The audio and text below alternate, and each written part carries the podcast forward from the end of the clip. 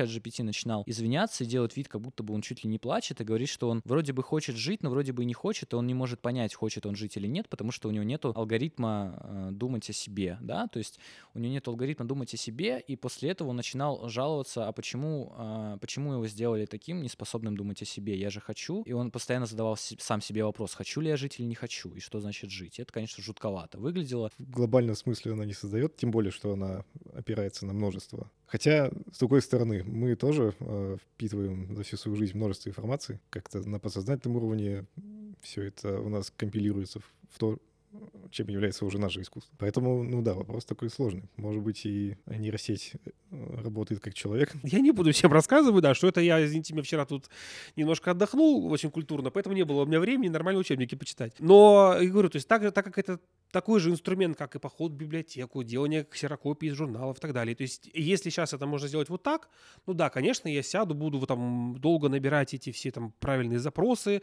а это там лежит в это файле PDF, а это там, не знаю, на каком-то сайте, где нужно сначала зарегистрироваться, короче, целый геморрой. Если это можно получить быстрее, да. Если я как человек, вот это, это было все, что я сделал, только я сделал запрос, ну, такой себе преподаватель я, конечно.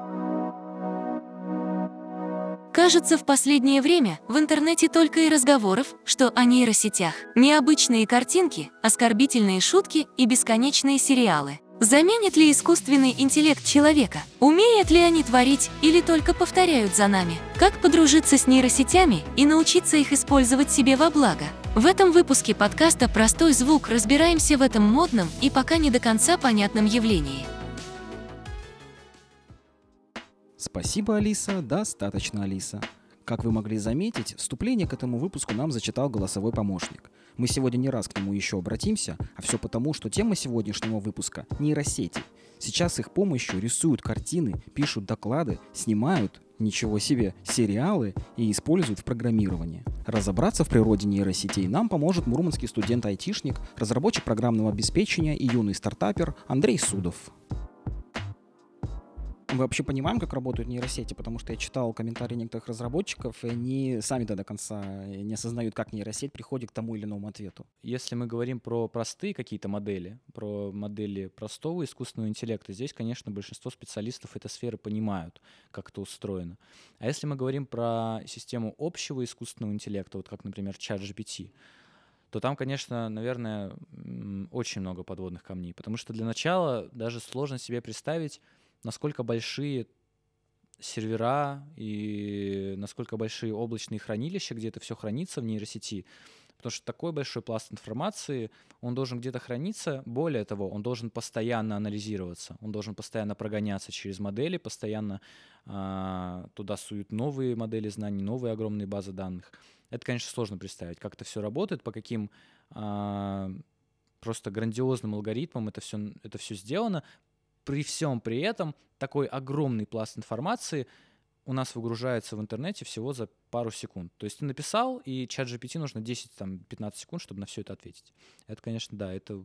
Ну, то есть я как человек далекий вообще, да, то есть я не работал с нейросетями на, на работе напрямую, мне, конечно, даже мне вот как программисту сложно вот так ориентироваться вот в этой сфере такое ощущение складывается, как будто бы все уже немножко от них э, подустали. Открываешь там статью на DTF, Midjourney опять что-нибудь офигенное нарисовал. Э, так это или нет? Или у меня какое-то ошибочное впечатление?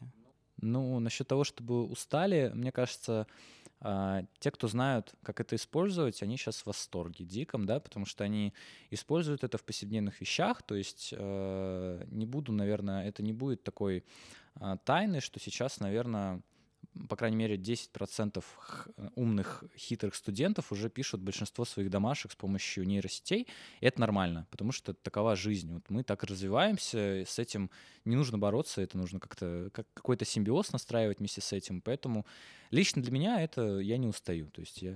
Ну, была же как раз, да, история про студента, который с помощью GPT, там, э, диплом, кажется, он часть диплома написал э, и благополучно эту дипломную работу защитил. Но не в этой истории, на самом деле, э, показалось, что профессора, которые сразу резко очень агрессивно да, отреагировали на это, они себя почувствовали, что их обдурили, что их обманули, что какие-то устои пошатнулись, где студент должен там страдать полгода над дипломом, да, ночами не спать, он как будто бы хакнул систему. Тебе так не кажется? Ну да, конечно же, часть из того, что это, наверное, с какой-то стороны неправильно, есть. Но, А с какой стороны неправильно? ну, неправильно с той стороны, что не предупредив никого, вламываться в эту систему и, по сути, вот, по сути, взламывать всю систему образования нашей страны, да, и говорить, ну, я просто нажал на кнопочку, да, там, конечно, он, он это человек, который писал дипломную работу, он шарит в нейросетях, он знал, какие писать запросы, он в этом разбирается,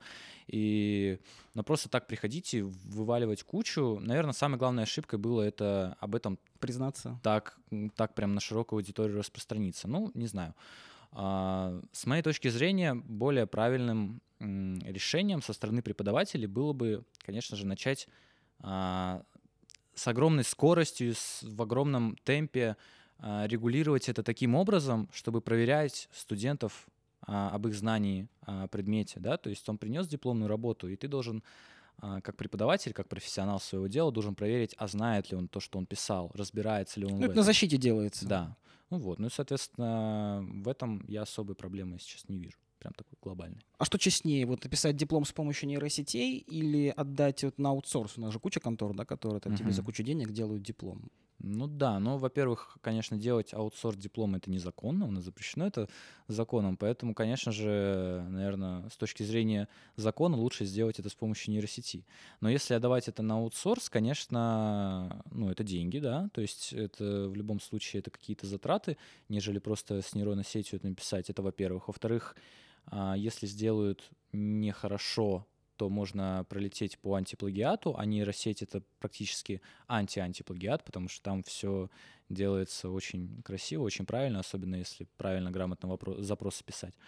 Вот. Ну и, конечно, если ты разбираешься в этом, то лучше начать, лучше начать с нейросети. Ты уже про запросы сказал, есть такое выражение, что э, в, в правильно заданном вопросе содержится 90% ответа. И, в общем-то, чтобы использовать нейросети за пределами каких-то там прикольчиков, да, тебе нужно ну, очень правильный, очень точный, иногда неоднократный э, вопрос э, составить. Э, Может быть, нам всем тогда нужно учиться искусству составления этих запросов, потому что люди порой в Яндексе найти не могут, да, э, что-нибудь, потому что не понимают, как его спрашивать. Да, на самом деле многие, там, наверное, 99% пользователей поисковиков не знают, что даже в поисковиках Гугла и Яндекса есть свои так называемые промты э, и настройки поиска, которые могут их скорректировать правильно. Ну, насчет этого могу сказать только то, что у нас за последние три месяца появилось на HeadHunter более 400 вакансий людей, которые просто будут писать запросы в нейросеть. Хорошие, грамотные, которые будут их составлять, которые разбираются, как это работает изнутри. И, видимо, это очень прибыльно сейчас. Такая Ну, это, горячая, это, это горячая общероссийская тема. практика или ты по Мурманску смотрел? Нет, я смотрел по России, конечно. По Мурманску, наверное, такого еще нету. Э, Ты писал, что сам используешь э, в жизни нейросети. Расскажи о своем опыте. Ну, э, на самом деле сейчас 80% а, нейросетей, которыми я пользуюсь, помогают мне учиться, да, то есть они, а, они делают легче мое существование в университете, да, потому что какие-то каркасы в университете очень много рутины до сих пор. Есть очень много рутинных задач, которые нужно решать, и это, ну, как бы неплохо, не хорошо, просто так есть. И нейросети, конечно, этот процесс упрощают, да, то есть я могу что-то сделать с помощью нейросети и сидеть дальше работать. Это первое. Второе, конечно же, еще один аспект, э, который я использую нейросети, помогают искать ошибки в коде. Это очень удобно, потому что ты а, сам, когда ты там сидишь, кодишь 6 часов, у тебя глаза замыливаются, и если там впихнуть все это в нейросеть, она как как Господь на тебя спустится и сразу скажет, где там не та скобочка, где там точка запятой. Вот, поэтому для этого использую. Ну, еще в своих проектах собираюсь использовать нейросети. Например, в проекте для создания там интернет-магазинов было бы круто сделать нейросеть, которая будет проверять картинки товаров, категорий на предмет каких-то запрещенных веществ, например, пропаганды там э, 18+, и так далее. Вот, такие сервисы есть, то есть ты просто их, по сути, интегрируешь в свой сервис. Вот, поэтому, да, ну как-то так пока использую. Про учебу свою, то есть это вот ф- формат э, чат GPT, да, то есть Да, текстовая да, история, да. которая тебе каким-то образом помогает. А ты рассказываешь преподавателям, что ты пользуешься этими? Нет, э, конечно, нет. Многие пр- преподаватели, я боюсь, что испугаются этого, и я боюсь, что испорчу жизнь не только себе, но и там всей группе, поэтому, э, как говорится, не буди лихо, пока тихо. Пока это работает, окей, можно тихонечко этим заниматься. Но опять же, это все очень это очень тонкая грань, когда ты делаешь что-то с помощью чат GPT, он тоже умеет ошибаться, и он, правда, ошибается очень часто. И если ты этого не увидишь, а потом это увидит преподаватель, будут вопросы, потому что почему ты сделал такой, такую красивую программу с такой глупой ошибкой? А очень часто чат GPT делает очень красивые программы, но с очень глупыми ошибками. Просто там где-то перестановка не тех скобочек, да, переменных, и все, и как бы код полетел. Возникнут вопросы. Это нужно очень так очень внимательно следить. Ну, как и диплом, который тебе написали левые люди, нужно проверить, прочитать, что там тебе написали. То есть ты считаешь, что люди не готовы еще вот к такому бытовому использованию? Ну, бытовому, конечно, нет. Это у нас так как это скорее общий, да, если мы говорим про типы нейросетей, да, то есть есть слабый, общий и сильный. Сильная нейросеть, вот чат GPT — это пример общей нейросети, которая способна делать деятельность, а, способна симулировать деятельность человека на человеческом уровне. И на человеческом уровне мы все можем ошибаться. Если мы уже говорим, когда там настанет эра сильных нейросетей, которые могут симулировать деятельность человека круче, чем человек, тогда уже человеку можно будет пользоваться в этом бытовом режиме, потому что, по сути, когда мы пользуемся чем-то в бытовом режиме, мы не ожидаем никаких ошибок. Вот, поэтому да, пока, конечно, с этим нужно быть аккуратными. Э, ну, собственно, в разных научных сферах, там, не знаю, механика, математика, еще что-то, да, нейросети по-разному трактуются, но в общем и целом они сводятся э, э, к одной мысли, что это некая сеть, да, которая изучает доступный опыт, будь там в интернете или еще где-то, и обучается на его основе. Тебе вот не надо там, да, 10 книг читать друг за другом, чтобы получить информацию. Нейросеть одна за одну секунду все 10 книг одновременно их прочитала и выдала тебе информация. Но делает ли тогда, делает ли этот процесс искусственный интеллект действительно интеллектом? То есть, когда мы говорим то, что нейросеть обучается, действительно ли она обучается? Да, да, здесь, э, конечно, интересный вопрос, и ответ скорее да, да, чем нет, потому что любое обучение нейросети сводится к реализации ошибок. То есть, когда мы учим нейросеть определять, там, какая цифра нарисована в тетрадке, мы фоткаем ее, мы сначала получим, конечно же, неправильный ответ от нейросети, потому что ее уровень обучения ноль. И для того, чтобы ее обучить, мы должны сказать, какой правильный ответ для начала. Мы должны ее обучить. И как раз-таки особенность нейросети, почему это искусственный интеллект. Потому что когда мы говорим ей, что ответ неправильный, а правильный такой, она регулирует м, свои, так сказать, нейроны, да, которые там заложены в программе, регулирует их таким образом, чтобы выйти на этот правильный ответ. А, и путем таких миллионных, миллиардных итераций, попыток и обучения нейросети она выходит на самостоятельный а, такой уровень знания. Вот, поэтому да, сто процентов она обучается. если Сейчас то, что происходит с чат GPT, каждый раз, когда мы пишем ей запросы, например, говорим, что что-то неправильно и правильно, это тоже процесс обучения. Она тоже все это усваивает и запоминает, только в более масштабном, более большом масштабе. Вопрос в том, а, какое это знание? Э, просто долбежка из серии, пока ты не поймешь, что у тебя круг в квадрат не влезает, или она осознает, что 3 — это 3? Тоже интересный вопрос. Ну, тут э, скорее да, она, скорее она осознает, что 3 — это 3, но, наверное, даже что-то между потому что есть очень много алгоритмов, и на самом деле все сводится к очень сложной, очень э, такой даже, не знаю, в тысячу раз погруженной математике. Это все математика. То есть э, все, что, на чем работают нейросети, это математика. И если с точки зрения, ну, не знаю, как объяснять ребенку на пальцах, да, то есть, по сути, мы просто миллион раз говорим, говорим нейросети,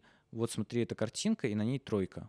И вот смотри, картинка, скажи, что на ней. Он говорит, это двойка. Нет, это опять тройка. И вот так вот мы миллиард раз повторяем, пока она сам, сама не начнет выходить на правильные ответы. В 2019 году команда программистов, робототехников, искусствоведов и психологов представила проект «Аида». Это такой робот-художник, то есть это физически буквально робот, э, машина, который может рисовать с натуры благодаря камерам, которые у него в глаза э, встроены. И в этом, вроде, в этом примере вроде понятно, как работает камера, то есть она скани, ну, сканирует, там, да, так или иначе выделяет объект, э, описывает его там контуры, какие-то черты, и с помощью механической руки переносит это изображение там на бумагу или еще куда-то. Насколько это приближает робота к человеку? Вспоминается вот эта цитата, а робот может сотворить симфонию, да? А, вопрос чисто философский, насколько он может а, приблизить робота к человеку. Ну, если смотреть на мое личное мнение, то все равно, когда робот что-то рисует или робот что-то сочиняет, он это сочиняет с точки зрения алгоритма. У него все равно есть алгоритм, что ему нужно обучиться и нарисовать что-то.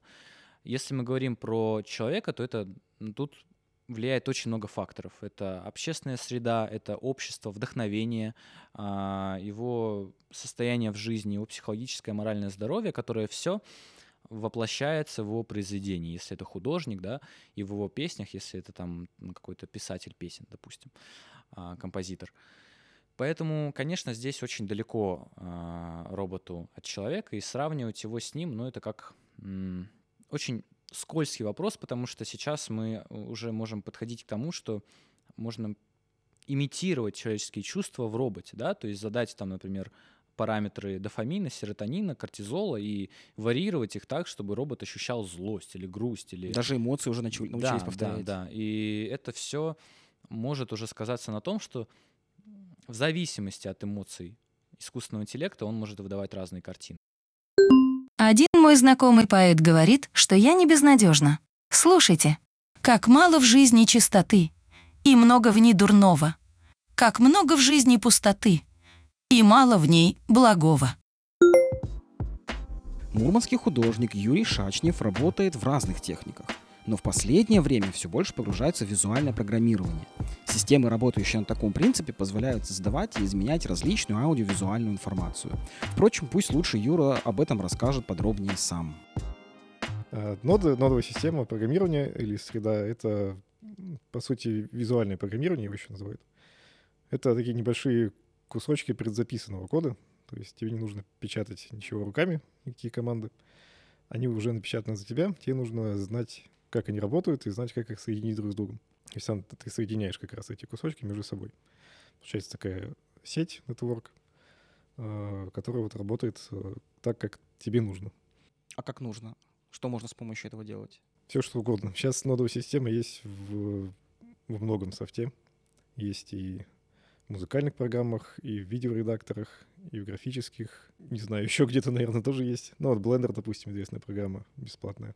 Там э, была нодовая система, потом ее расширили еще больше. Да Винчи, я думаю, знаешь. Там тоже она на нодах строится. Сейчас все больше и больше ее начинают применять, потому что это очень удобная система, которая позволяет многие процессы автоматизировать. Как раз почему она для генеративной графики хорошо подходит, потому что а, там многое можно как раз а, анимировать с помощью алгоритмов. То есть ты задаешь какие-то а, задаешь движение значением цифровым. Есть ли какие-то точки соприкосновения и что-то общее у генеративной графики с нейросетями?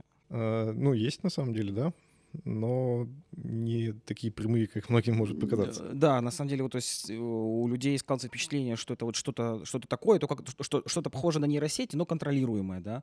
А какие бы ты общие параметры, может быть, смог бы назвать? Э, ну, на самом деле, э, само название генеративная графика представляется у людей, как будто это что-то само делается. Абсолютно. А генеративная, на самом деле, иногда не совсем правильно используется, потому что часто это не генеративная графика, а алгоритмическая. То есть э, происходит именно автоматизация каких-то процессов, но художник должен понимать, что делать, как это делать, и все это делается вручную.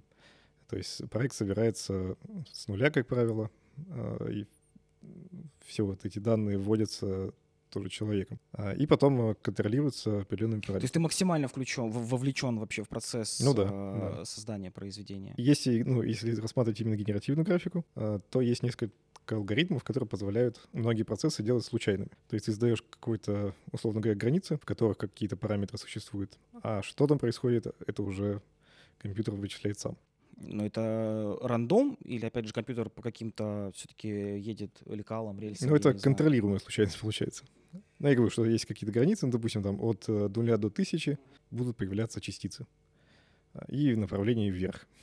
Вот это ты им задаешь, а как они туда, э, какие частицы, как они будут появляться, все эти параметры можно э, тоже отрегулировать. Вот, но определенная случайность э, тоже всегда есть, ее можно ввести, можно не вводить можно все срежиссировать. Э, в том же таче есть и по, по ключевым кадрам э, анимации. То есть по кейфрейму можно все это сделать. Продолжаешь ли ты э, ощущать себя художником во время работы вот с нодовыми средами, сре- средами? Или это уже какая-то другая область творчества? И творчество ли это вообще? Э, Да, я, я думаю, это определенно творчество. У меня даже немножко изменилось сознание в плане... Ну вот, э, мне довольно был продолжительный период э, внедрения в эту нодовую среду и в- вообще в диджитал. А Потом я вот и сейчас начинаю возвращаться к аналоговому рисованию, так сказать. Но понимаю, что мне уже некоторые вещи просто неинтересно рисовать. Пока я занимался вот в цифровой среде, а, я понимал, что мне как-то проще выражать какие-то впечатления и эмоции с помощью вот этих инструментов. Это, по сути, просто же инструмент, так же, как и холст с кистью или карандаш с бумагой. Просто ты вот по-другому э, это все выражаешь, но, тем не менее, ты творишь что-то новое, выражаешь себя, какие-то свои мысли, наблюдения. Вот. И, кроме того, там можно и аналоговые изображения обрабатывать. Э, Будем честны, нейросети сейчас не рисуют прям так уж круто, как и художники. К тому же там тот же Midjourney сразу видно, что это в ней сделано. У нее какая-то определенная цветовая гамма, контраст выкрученный постоянно. Ну и опять же проблемы с руками и, вот это все. Как, кстати, у многих художников. Многие неправильно позиционируют нейросети, как мне кажется. Нейросеть не может именно заменить целиком, потому что она не может придумывать. То есть она просто съедает все, что ей скормит. И ты, по сути, просто компилируешь все это вместе. Мне кажется, нейросети нужно использовать как очередной инструмент, то же самое, как и использует Touch и как все вот, э, вот эти программы. Использовать для референсов или как ускорение каких-то процессов. А ты дополнительно потом как-то работаешь вот с, результа- с полученным результатом, э, который выходит тебе из нодовой среды? Да, конечно. А Чаще всего, ну вот если в тач-дизайнере я работаю, это только первый этап. Дальше я работаю уже в программах с монтажом, программах со звуком, которые работают. А иногда, кстати, пользуюсь нейросетью. Есть нейросети, которые э, повышают качество изображения, разрешение увеличивают. Вот, кстати, отличный пример такой утилитарной нейросети. Э, Они для этого, мне кажется, и созданы, чтобы просто ускорить какие-то процессы, которые вручную очень много времени занимают и рутинные достаточно. Вот. Или те же там вот шумы убирать из э, звуков записанных. Классная же штука, почему бы ей не пользоваться? Была новость в том году, по-моему, э, значит, которая заставила вообще творческие сообщества плотно задуматься о месте нейросетей в нашей жизни, в первую очередь э, творческой э, жизни. Э, Создана нейросетью Midjourney, которую ты уже упомянул, значит, картина, которая была создана в этой нейросети, взяла приз на выставке изобразительного искусства. Выставка, конечно, там какая-то местечковая в США из серии там местные мурмаши, да, но, тем не менее, был создан э, прецедент. И там человек несколько раз формулировал запрос, пока не получил желаемый результат, потом как-то поработал с этим изображением, предложил его на выставку и, собственно, победил. Э, И вот как бы возникли мысли, да, насколько вообще честно соревноваться работами, которые вот созданы таким путем, с работами, которые создают художники. То есть даже там история не про холст, а там в фотошопе же, да, рисуют, еще там где-то рисуют. Какие у тебя мысли на этот счет есть? Понятно, что мы видели разные изображения Midjourney, которые там и впечатляющие, и все такое. Вот. Но у них э, множество проблем бывает э, с точки зрения художественной. Там и в к- плане композиции, и в цвете, и вот и в анатомии огромные Анатомия проблемы. особенно. Да. Я видел и эту работу. Не сказал бы, что прям какая-то сверхвпечатляющая работа, но хороший такой концепт-арт. Можно было ее э, принять за такое. Мне кажется, просто дали премию, чтобы хайпануть, так сказать. Ну, или специально какой-то инфоповод сделать, э, может, чтобы больше народу узнало про эту выставку вообще. Ну а вообще вот э, сопоставлять работы, созданные там с нуля, с нуля руками, и работы, которые вот с помощью э, таких вот упрощающих, да, какие некоторые процессы э, инструментов созданы, это честно? Ну, мне кажется, не особо честно. И к тому же, ну, во-первых, опять же, это, если считать его как отдельный инструмент, это будет то же самое, как сравнивать э, живопись и графику. Ну, то есть живопись на холсте с... Из э, разных с- вселенных. да, с, печать, с печатной какой-нибудь техникой, из гравюры. То есть это, ну, не то, что нужно сравнивать в принципе. Это разные вещи, для разного сделаны и разными способами. И разные средства вырази- э, выразительности у них тоже. Вот. И мне кажется, нейросети тоже из той же оперы будет. Это, ну, они же будут развиваться со временем, хотя есть некоторые мнения ученых, что они могут сами себя уничтожить со временем. И, кстати, это популярное мнение. Но вот такие сравнения, да, мне кажется, не очень корректно. В плане там лучше или хуже что-то. А это вообще все еще искусство? То есть, по сути, человек э, написал там, да, запрос в Яндексе, ну не в Яндексе, но, тем не менее, создал некий запрос, получил и ну, как-то обработал, я не знаю. Ну, наверное, это можно назвать искусством, но, опять же, это очень обобщенный такой вопрос. Мне кажется, такие штуки нужно рассматривать в частности. Ну, в конкретно в каком-то случае, что есть искусство, что нет. В принципе, такой очень философский вопрос, пространный. Э, многие там и про более распространенные уже известные вещи спорят о таких вещах, про тот же квадрат Малевича до сих пор. А тут мы про нейросети говорим. Ну, мы живем в таких реалиях. Да. Но мне кажется, да, в, какие-то частные случаи, но опять же, там надо, мне кажется, все-таки дорабатывать э, все это дело, а, чтобы это был именно взгляд художника, а не компиляция машины из взглядов других художников. Он сказал, аккуратнее на дорогах. Она ответила, и вы берегите себя. Он сказал, я буду, Саша. Она ответила, и я буду, Максим. Он предложил ей выпить кофе. Она отказалась. И он спросил, почему? А она ответила, а кофе вредно. Я же на диете. Максим Миченко знает о компиляции, если не все, то многое.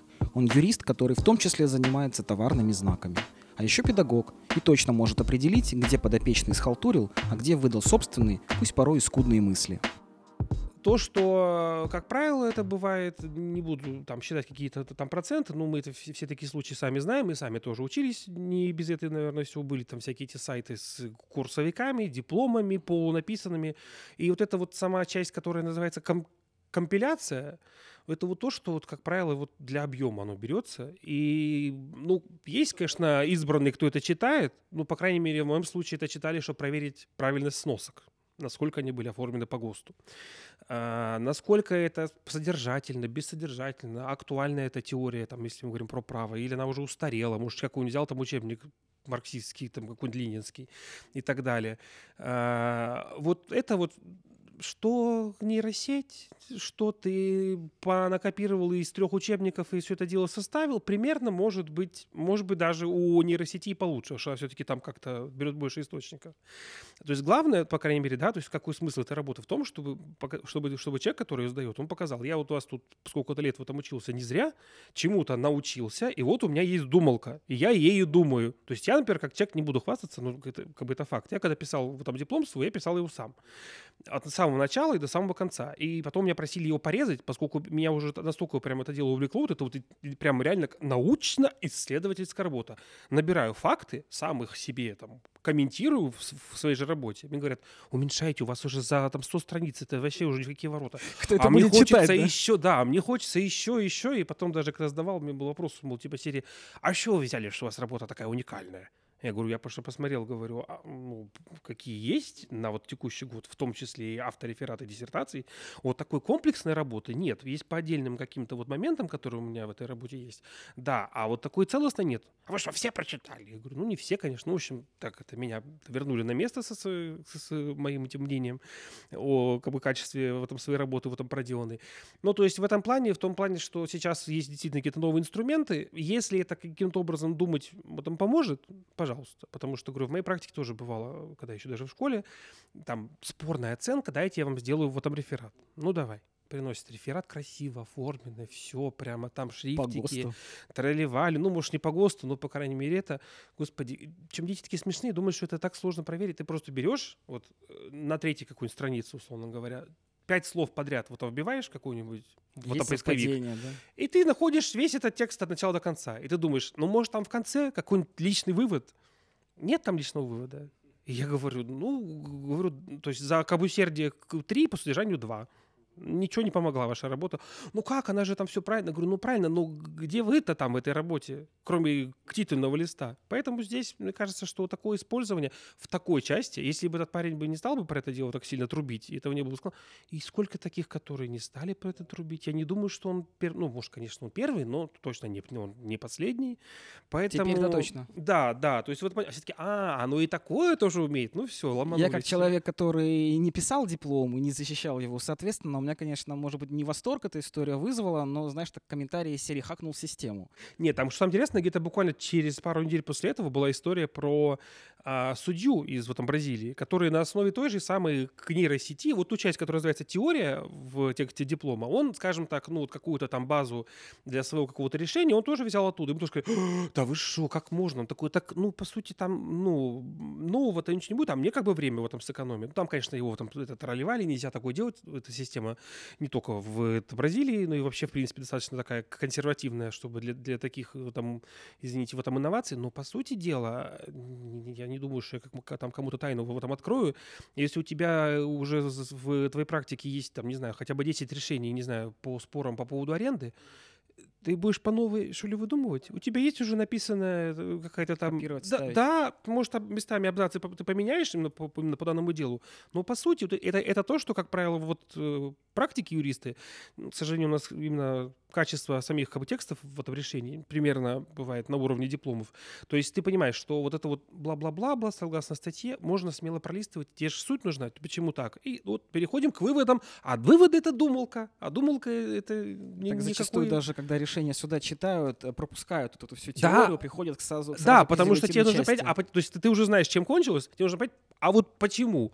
Нормы-то я без тебя знаю. Тем более, если, если какой-нибудь там спор, говорю, несложный, там какая-нибудь аренда или что-нибудь такое, не что-нибудь там с 38 какими-то в этом слагаемыми, ты действительно уже переходишь, ага, то есть, а вот выводы, вот, а вот выводы за тебя никто не напишет, это твоя действительно оценка как судьи, там, как там юриста. Тут, то, то есть и норм, и, скажем, тех, тех, получается, фактов, которые в данном деле есть. Поэтому, говорю, здесь в этом плане, ну, взял, написал. Там, Ты бы принял такую работу? Если после этой части видно, что он сам еще подумал из серии, что вот так, вот так, а я считаю, что вот так вот, вообще без вопросов. Важный момент, который иногда упускается из внимания, это авторство и права собственности на произведения, созданные с помощью нейросетей. Мы с Максимом немного порассуждали и попытались оценить вклад человека и искусственного интеллекта в конечный продукт. Э, собственно, по нейросетям касательно авторства, да, есть спор э, о том, что вот эти вот все инструменты, будь то там текстового, визуального, да, автоматического создания продукции, сравнивают, собственно, с фотоаппаратами. Ты когда делаешь снимок или рисуешь в фотошопе картинку, не Nikon приобретает права на то, что ты сфотографировал, а все-таки тебе принадлежит. Другие все-таки считают, что авторами созданных изображений или текстов нейросети являются разработчики самой нейросети, потому что они вот, ну, это они приложили некое усилие, чтобы нейросеть понимала твои запросы, да, и выдавала вот что-то из них такое. Как художнику ты придешь, скажешь, вот нарисуй мне дерево, и, собственно, художник получает права на это, на это изображение, хоть ты его и купил. Вот как ты какую позицию занимаешь? Ну, э, тоже вопрос такой интересный, поскольку, насколько я понимаю, как говорится, есть разные такие вот такого рода сети. Есть те, которые там, то есть ты им говоришь, что, ну, или пишешь им что-то там текстом, а они там чуть ли не там целый фильм в там 3D снимают. Это, наверное, все-таки одна немножко история. А есть история, когда ты изначально там, ну, если мы говорим особенно про там какие-нибудь, э, про там фото какие-то там, да, э, вот там проекты, ты, ты даешь им, ну, не знаю, процентов 70 того, что, а они там, как говорится, вот там додумывают, там, ретушируют, да, и что-то, ну, как, типа, вот там шлифуют. Это вот то, что действительно похоже на работу в там, фотошопа или там, похожих таких-то там программ. То есть тут говорить, что там какое-то прям значительное участие, ну, да, я бы мог сделать это же, наверное, и руками, просто мне заняло бы дольше времени, пришлось бы как-то больше знаний для этого получить, что-то освоить какие-то там, там продукты, купить их, наверное, или что-то еще с ними придумать, а это вот можно сделать вот таким вот образом. Поэтому здесь, конечно, такого-то общего, наверное, ответа быть не может, поскольку они действительно все эти, вот, скажем так, эти фотопродукты разные, еще новые, тем более сейчас новые фото появляются, которые уже пишут коды для программистов. Это вообще я там для меня немножко темный лес. То есть код, ну, то есть это же тоже, по идее, код. То есть код, который пишет код. Думаю, это, это еще и это, пять минуточек, и вот там Skynet сейчас где-нибудь уже начнут вот там маячить. Поэтому, как бы, так сказать, вот там сказать, что действительно а, там авторы этих сетей что-то там сделали, э, смотря какого рода действительно алгоритм положен в основу. Если там, условно говоря, мы говорим, там, напиши какую-нибудь в этом книгу страшную, да, и эта штуковина прочитав, ну, как бы там изучив э, все, что писал в этом Кинг, например, берет и что-то похожее на него выдает, ну, как бы такое. А если действительно что-то такое, прям действительно, как вот там, а, как используется в этом фильмах, да, то есть там, когда то есть, был только зеленый экран, а там те целая вселенная на фоне выросла, вот если они смогут такое же, но без людей делать, вот тогда там мы уже поговорим по поводу того, чему не успели за это время, как говорится. Но при этом у каждой площадки есть там, да, terms of use э, серии правила использования. Как правило, все они там требуют э, удостоверять авторство, что это изображение создано с помощью там Stable Diffusion или Midjourney. Если смоделировать вот некую судебную такую ситуацию, э, на чью сторону может стать суд? На сторону не, авторов нейросети, которые эту площадку предоставили, или на сторону автора, кто задал запрос, да, и получил э, некий продукт? Это хороший вопрос, потому что действительно вот эти все эти вот эти вот ус- условия использования, лицензионные соглашения, все то, что никто никогда в жизни не читает, но это, это как раз-таки пишут люди, что самое интересное. Как правило, это пишут люди, а не вот нейросети, поэтому там все написано как надо. То есть я думаю, что есть такие э, сети, те, которые по более-менее похожему на open source э, в этом принципу вот построено. То есть, соответственно, ты приходишь, что-то там делаешь, что ты там натворил, что получилось. Вот набери, как хочешь, используй, мы тут никакого отношения к этому не имеем. А есть, наверное, я думаю, те, которые, ребята, мы в это дело столько с- сил и там ресурсов успели вложить, а давайте мы там какому-нибудь в параграфе 133 в какого-нибудь в этом разделе Ж мы сами напишем, что а вообще-то мы можем использовать то, что у вас получилось для там рекламы, промо, что там еще. Вот тогда-то, соответственно, если спор возникнет, э, если спор возникает, все пойдут потом куда?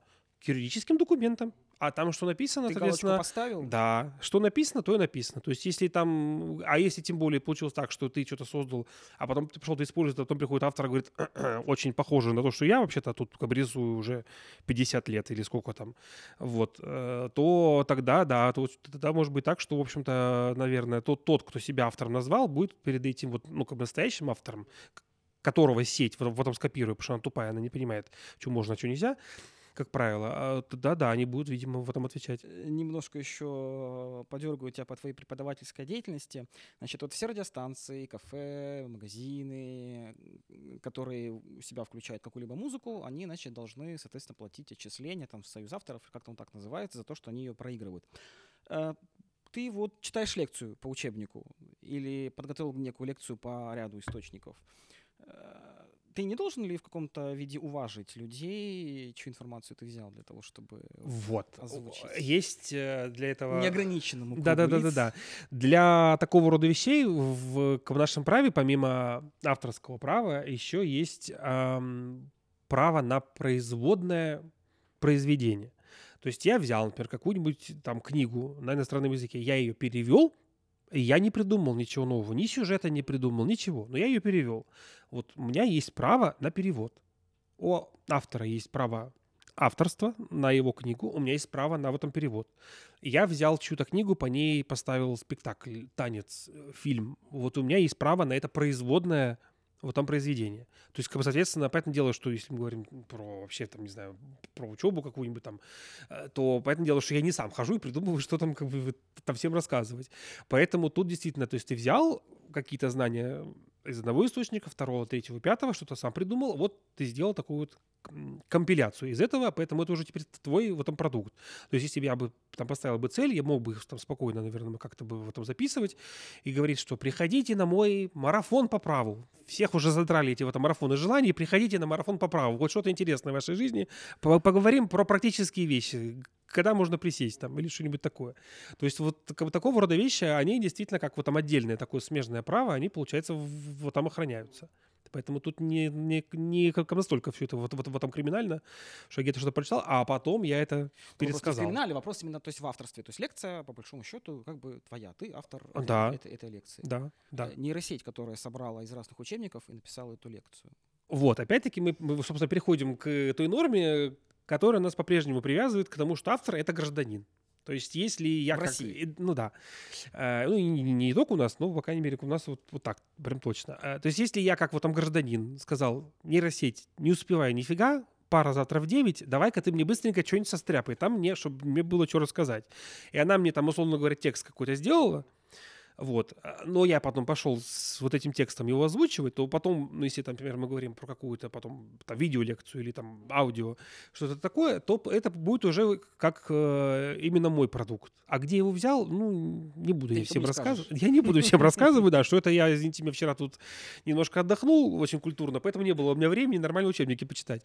Но, я говорю, то есть так, так как это такой же инструмент, как и поход в библиотеку, делание ксерокопий из журналов и так далее. То есть, если сейчас это можно сделать вот так, ну да, конечно, я сяду, буду вот там долго набирать эти все там правильные запросы, а это там лежит в это файле PDF, а это там, не знаю, на каком-то сайте, где нужно сначала зарегистрироваться, короче, целый геморрой. Если это можно получить быстрее, да.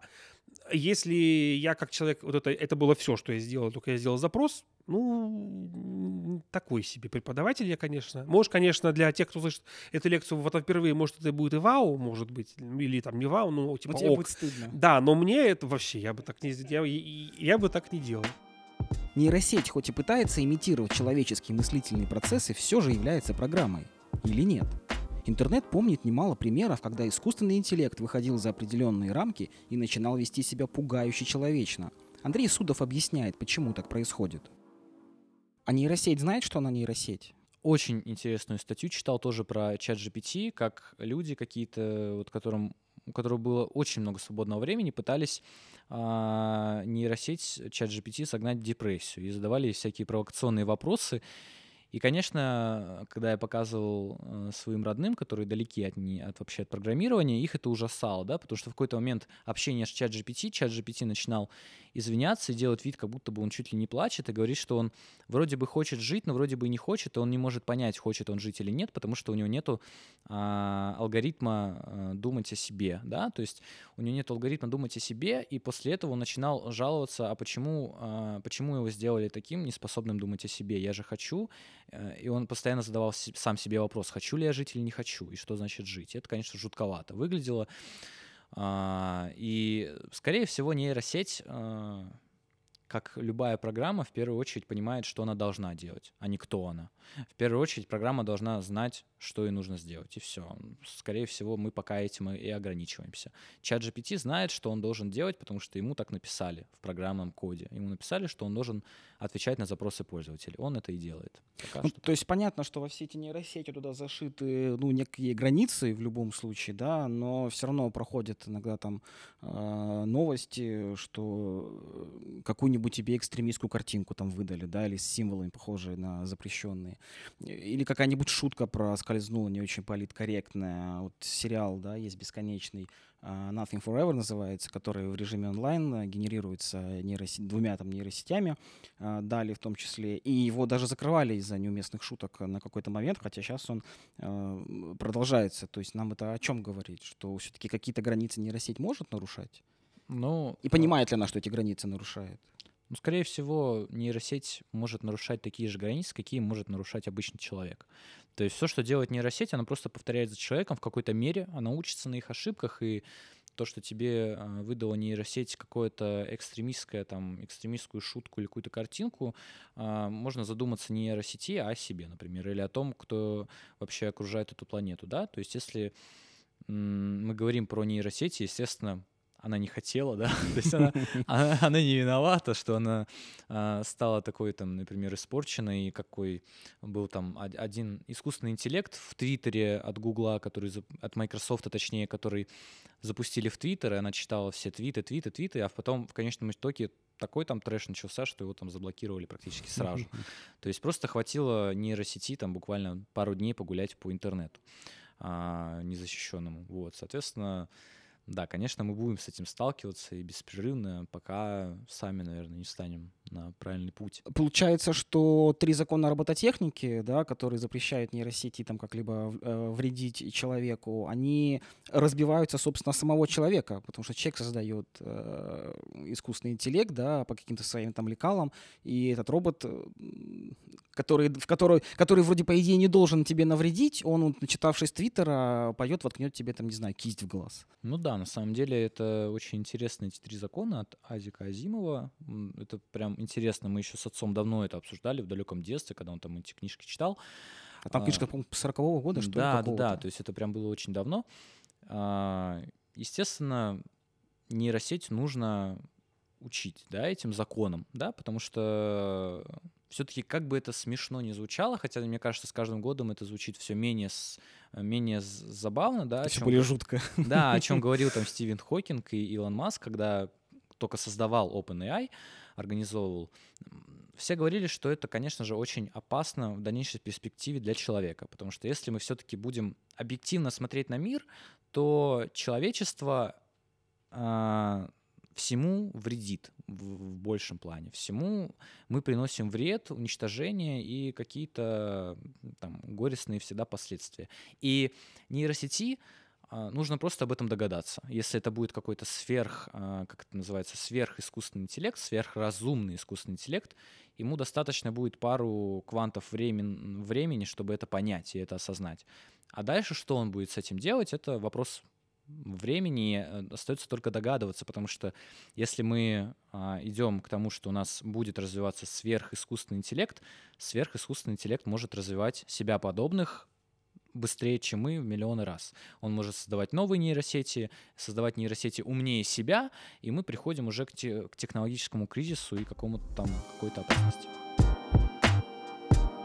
Я пробовал много нейросетей, и визуальных, и текстовых. У меня сложилось впечатление, что единственное, что они годятся, это для поиска каких-то идей и вдохновений. Потому что ты сам такой большой объем информации обработать физически не можешь, да, а вот создаешь некий запрос, и тебе нейросеть, ну, какие-то э, референсы, может быть, дает, там, какие-то идеи, да, компиляции работ. Да, мне кажется, это сейчас одно из лучших наверное, использований нейросетей. Это как раз э, работа с референсами, э, поиск какой-то информации, быстрые эскизы для заказчика. Тоже, чтобы именно... А, Еще, кстати, в плане татуировок тоже пока не пробовал, и сейчас татуировки, татуировщики тоже до этого доходят. А, часто у клиентов очень странные запросы, и, ну, есть такая фраза, не можем залезть к вам в голову и увидеть, что вы хотите. А здесь вы можете это напечатать. Набор правильно. слов в нейросети? Да, и э, вероятно, что что-то подходящее мы сможем увидеть. Это интересное использование, мне кажется. Вот, но на основе этого уже сделать какой-то эскиз, который будет э, всех устраивать. То же самое там с различными логотипами, иллюстрациями, не знаю, с чем угодно. К тому же у нас такая ситуация с эскизами и с вот этой работой, которая предварительная.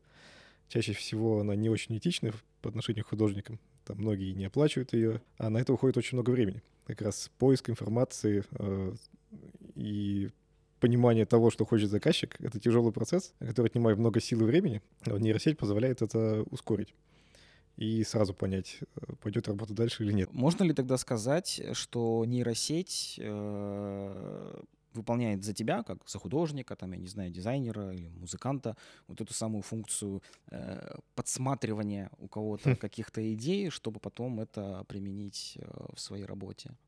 Только с той разницей, что ты не знаешь, у кого именно ты подсмотрел э, ту или иную идею. Ну, не знаю, может быть и да.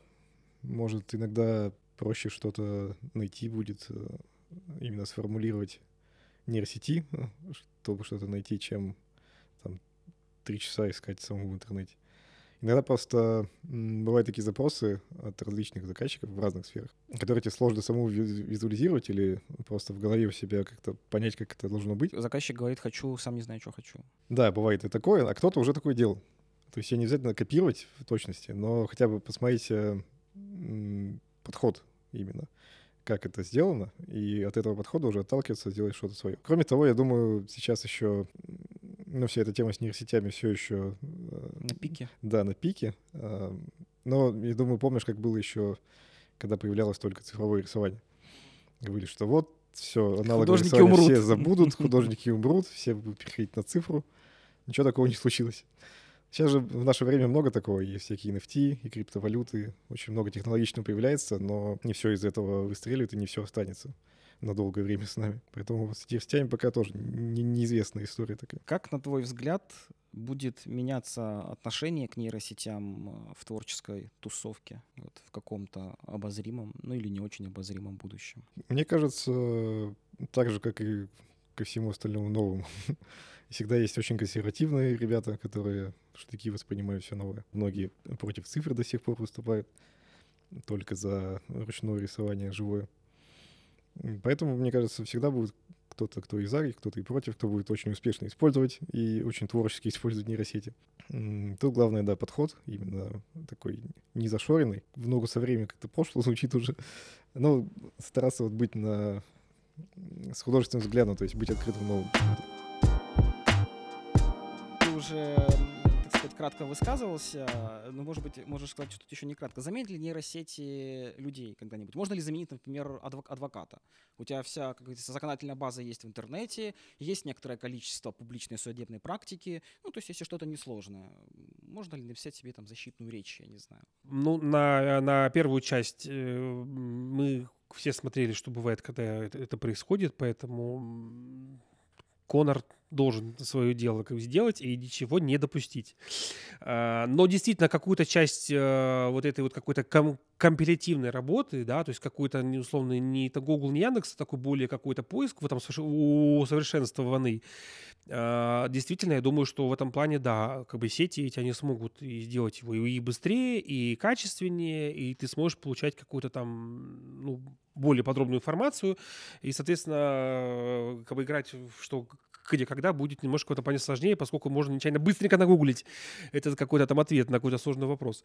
Э, Но прям, чтобы действительно прям полностью заменить, ну, как, конечно же, вот эта вот степень автоматизации, роботизации и всего этого прочего, плюс тем более какое-то сейчас перспективное направление в целом и для работы, и для там того, кем стать, как говорится, когда вырастешь, то да, то есть вот эта такая сфера прям интересная. А что, если мы научим а, нейросеть, я не знаю, Петя не умеет уже, нет? Пока только стихи вот Алиса читает. Ну вот, я говорю, а что дальше? Ну, то есть, а вот пускай споет, а вот пускай фильм снимет, а вот тогда посмотрим, насколько это будет. Потому что, говорю, если на какой-то момент они что-то там э, так начнут, ну, говорю, вот эта история про, ну, про нейросеть, которая пишет коды, вот это вот меня, Звоночек, это да. меня, меня волнует, да. Он напишет код, код напишет еще код, код напишет еще код, и потом это там что-то, мало ли что, какой там вирус или там какая вот матрица там из этого как-то вырастет. По поводу вот там адвоката или там какой-то еще такой же вот профессии правовой, это я боюсь не скоро точно, потому что э, нормы права вещь абстрактная, они пишутся на якобы все случаи жизни, и серии, что вот, ну, из серии, говоря, я пришел в этот магазин, дал вам там как бы 100 рублей, и мне должны за вот это дело дать, там, не знаю, вот пакет молока. Очень по норме, абстрактно, просто и понятно. А в жизни все бывает, как правило, веселее, интереснее. Да, то есть я пришел, дал 100 рублей, выключился свет, э, продавщица исчезла, оказалось, что я в Мексике, что мне делать? Ну, то есть какого-то рода, так, так- так- ну, не такие, конечно, вещи я немножко преувеличил, но бывает так, что, то есть я говорю, когда ко мне люди приходят, говорят, у меня там вот такой-то вопрос. Я говорю, давайте подробнее, поскольку никогда ничего не бывает, как все говорят в трех словах. Вот там я, а у меня бывший муж, и мы там купили квартиру, а сейчас мы хотим вот это, то-то. О, там начинается такое Колбаса нагромождение. Да, то есть, в принципе, наверное, если кинуть такой вопрос в, в нейросети, наверное, она часть каких-то ответов даст, но те, которые, наверное, я и, и так сходу, наверное, как бы смогу дать, пусть даже и со своим не каким-то космическим опытом. А обратная история, вот если, например, судья будет, ну, хотя бы какую-то часть своего приговора, вот у серии я загружаю в нейросеть, да, там факты, факты, факты, выдай мне, пожалуйста, результат по букве закона. Очень интересный вопрос, поскольку именно, я говорю, как, в том, что касается вот этой вот части э, э, текстов решения, где идет просто описание норм права, я думаю, что, возможно, этот судья из вот там Бразилии, так же, как и тот парень, который написал диплом, он такой не один. И сейчас, говорю, когда Нордпред узнает, скажет, ага, можно себе немножко времени чуть-чуть подсэкономить, да. Но да, да, да, но какие-то конкретные выводы, то есть из серии, что а вот там условный какой-то Иванов, там, не знаю, вот там украл колбасу, и вот сколько мне нужно ему дать за вот эту, как бы, получается, кражу, вот тут, вот тут такое. К вопросу о замене э, людей искусственным интеллектом. А вот про творческих ребят что скажешь? Про музыкантов, писателей, художников? Про них могу сказать такую вещь. А, Искусство, оно всегда будет существовать. Оно будет существовать, и тут уже вопрос в том, а, как ты себя будешь преподносить. Все равно произведение какого-то человека, произведение искусства какого-то писателя, композитора, а, это все равно отражение личности этого человека. И если мы всегда будем проживать эту историю вместе с человеком, который написал музыку или снял фильм и так далее. И пока что, мне кажется, мы все равно сможем отличать а, вот эту человеческую травму, какую-то трагедию, драму или комедию от а, произведения, написанного искусственным интеллектом. В тот момент, когда мы перестанем это отличать, здесь уже начнется чистая философия, что нам делать с этими произведениями искусства, почему мы же тоже ну, мы посмотрим фильм, который снят нейросетью, и сможем что-то ощутить, какие-то эмоции, сможем а, как-то познать это, да, понять автора, которого не существует, по идее. И здесь уже философский вопрос, а чем тогда уже мы их будем отличать? Но пока что, конечно, это будет жить, пока это будет развиваться, пока мы будем продвигать вот эту проблему личности человека. То есть за каждым произведением стоит какой-то человек, его какие-то проблемы, особенности и его жизнь. Поэтому... Нейросети окружали нас всегда. Мы пользуемся онлайн-переводчиками, слушаем музыку по рекомендациям, пытаемся общаться с чат-ботами в банках. Даже ваш робот-пылесос — это простейшая нейросеть. Каким будет искусственный интеллект, какую роль он сыграет в нашей жизни? Уйти в этих фантазиях можно очень далеко, но предугадать финал невозможно. Это был простой звук. Меня зовут Анфиса, мне помогал. Максим Жаравин. Подписывайтесь на нашу группу ВКонтакте. Отдельные большие выпуски с каждым из сегодняшних героев скоро будут доступны в разделе для донов. Не отказывайте себе в удовольствии поддержать нас. До новых встреч! Как говорил Илон Маск, единственное решение спастись от этой человеческой катастрофы — это вступить с нейросетью в симбиоз. Это как бы, ну не то что сдружиться, а просто вступить в симбиоз, когда мы будем напрямую с ней взаимодействовать.